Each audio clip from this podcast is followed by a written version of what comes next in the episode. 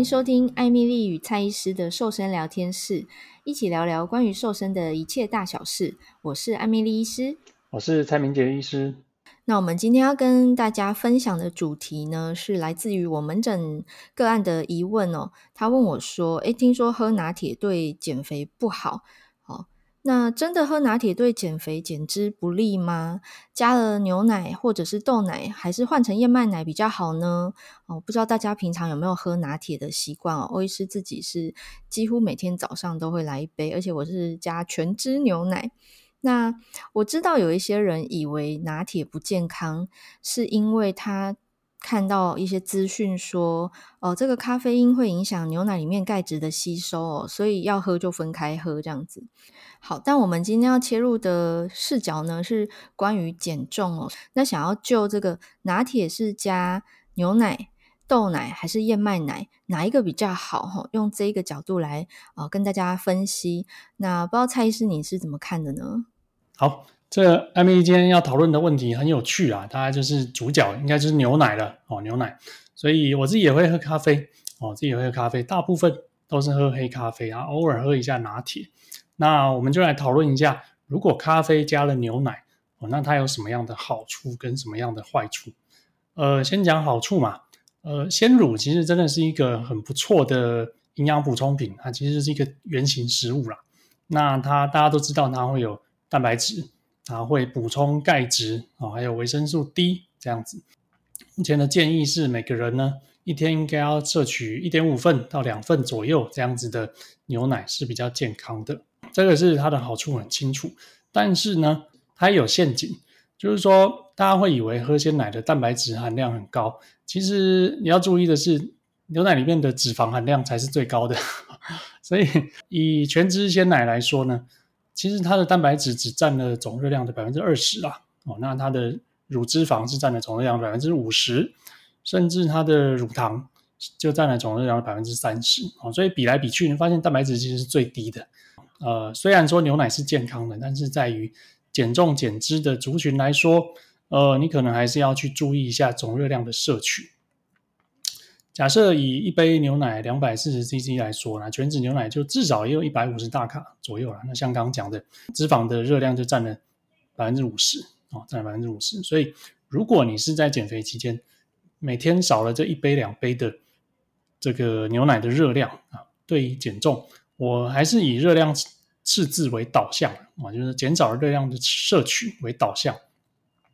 那我会建议直接换成黑咖啡，哎，会是对减肥最有利的方式哦，没错。如果从热量的角度来讨论，因为我们今天的主要的切入点是要谈减重减脂嘛，那在这个饮料的选择，我们会鼓励大家就是喝水，喝无糖的饮品。好，但是在健康的角度，我们又希望大家摄取足够的乳制品，因为它是非常好、CP 值超高的钙质来源。那这个时候折中的办法呢，就是。你就喝黑咖啡吧。那乳制品呢？你可以选择低脂或者甚至有脱脂的选项。现在市面上甚至连那个优酪乳优格，他们都有做脱脂的版本哈。呃，我我已经看到，就是超市里有卖希腊优格，然后是脱脂的哈，零脂肪这样，减少了这个很大比例的热量来源哈。刚刚蔡医师有讲，是整份乳制品一半的热量都是脂肪嘛。那如果你选低脂或脱脂，你就热量相对减少，可是呢，又可以摄取到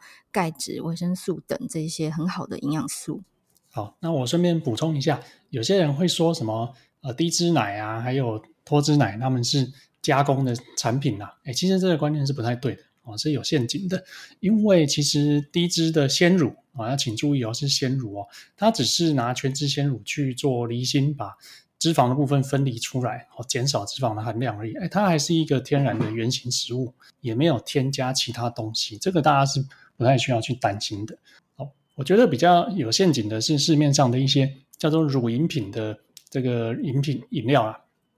那他们事实上就不叫做鲜乳，而是用奶粉啊，那另外再加入，比如说呃一些油脂啊，或者是糖啊这些东西，香料，对对对，去还原做出来的。已经已经变成类似调味乳了啦，所以大家要去注意到，你喝的是鲜乳还是乳饮品，那不要去怪罪说什么鲜乳脱脂或低脂鲜乳是加工食品啊，这个观念是错误的哦。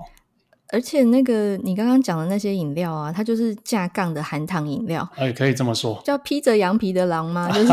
嗯，就是说它其实产品名称叫圈圈牛乳或叉叉牛乳，对对对，它虽然叫牛乳，可是它完全不是鲜乳哈，它已经是调味很多，不是调味过，是调味很多。就算他说呃什么呃牛奶含量超过百分之五十。哦，这都算有良心的，他还跟你说他加了几 percent，哦，有一些是刻意不写，然后误导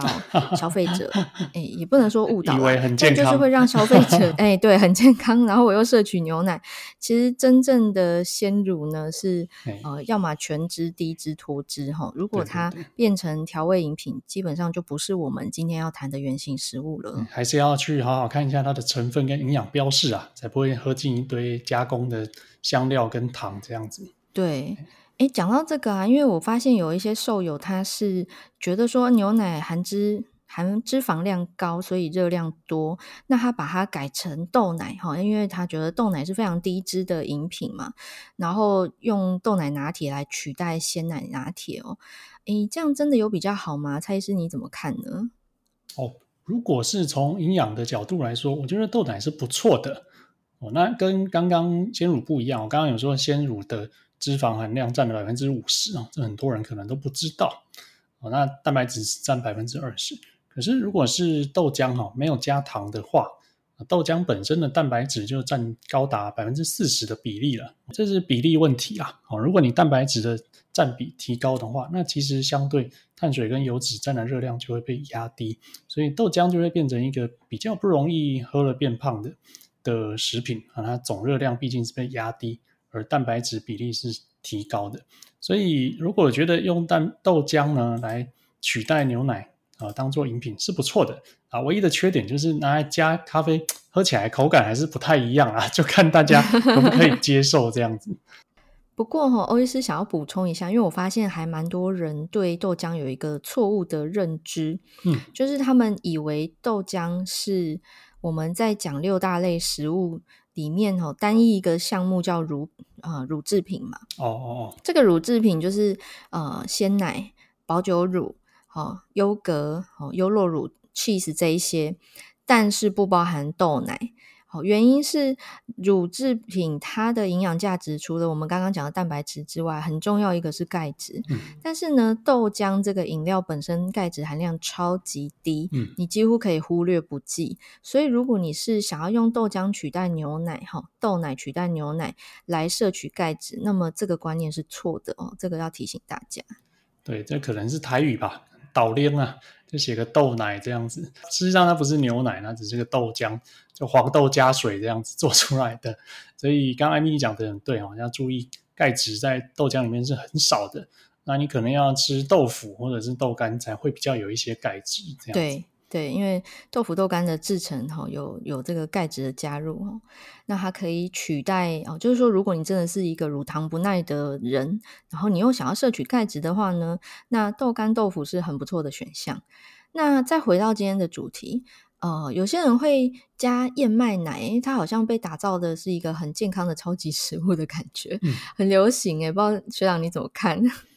嗯，可能就是大家有觉得素食就会比较。健康的概念呢，就纯素饮食好像会比较健康。那、啊、事实上当然不会反对吃素啦。吃素的话，呃，有一些膳食纤维嘛，哦，然后好的脂肪，没有胆固醇的问题，所以燕麦的成分基本上是好的。不过我觉得也是有陷阱，就是说，呃，燕麦奶也有可能会变成加工食品。没错，我去超市就看过不一样的燕麦奶，有一些就是燕麦加水的，这成分很单纯的。但是有一些就不是哦，它如果超多，呃、对，它为了要让你泡咖啡喝起来很顺口，它一定会加油哦，或者是加一些这个高果糖糖浆，甚至都有可能会出现。你一定要看清楚它的成分，所以不要看到燕麦奶就觉得好像很健康，哎，这个也是有陷阱的。你必须还是吃原型的，呃，没有添加物的会比较好一点。而且从蛋白质的角度来看，燕麦奶的蛋白质比例是相对低的，对吗？哦，对啊，因为它就是燕麦，所以呃，如果用三大营养素呃，反过来，那它就变成碳水占了一半啊，因为它是燕麦做的嘛。然后油脂就看它有没有另外添加，可能会占到百分之四十。嗯，啊，蛋白质只占了百分之十，甚至更少。哇哦！所以你就很清楚，它叫做燕麦奶，可是，一样，它也没有奶的成分。哦，它就是燕麦，它甚至加油，所以就会变成一个吃了很多碳水跟油脂。对，要小心会不会因为这样就变得更胖。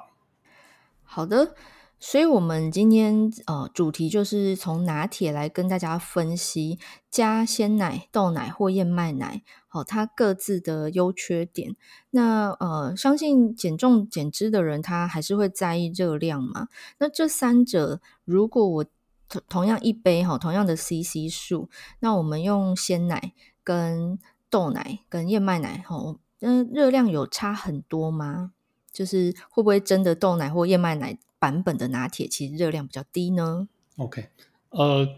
确实哈，刚刚有提到说全脂牛奶它的脂肪含量是比较高的，所以如果一杯我们一样用两百四十 CC，就是一个马克杯这样子的容量来算，全脂牛奶大概就是一百五十大卡咯。那如果是换成这个无糖豆浆，哎，可以压低到一百大卡左右。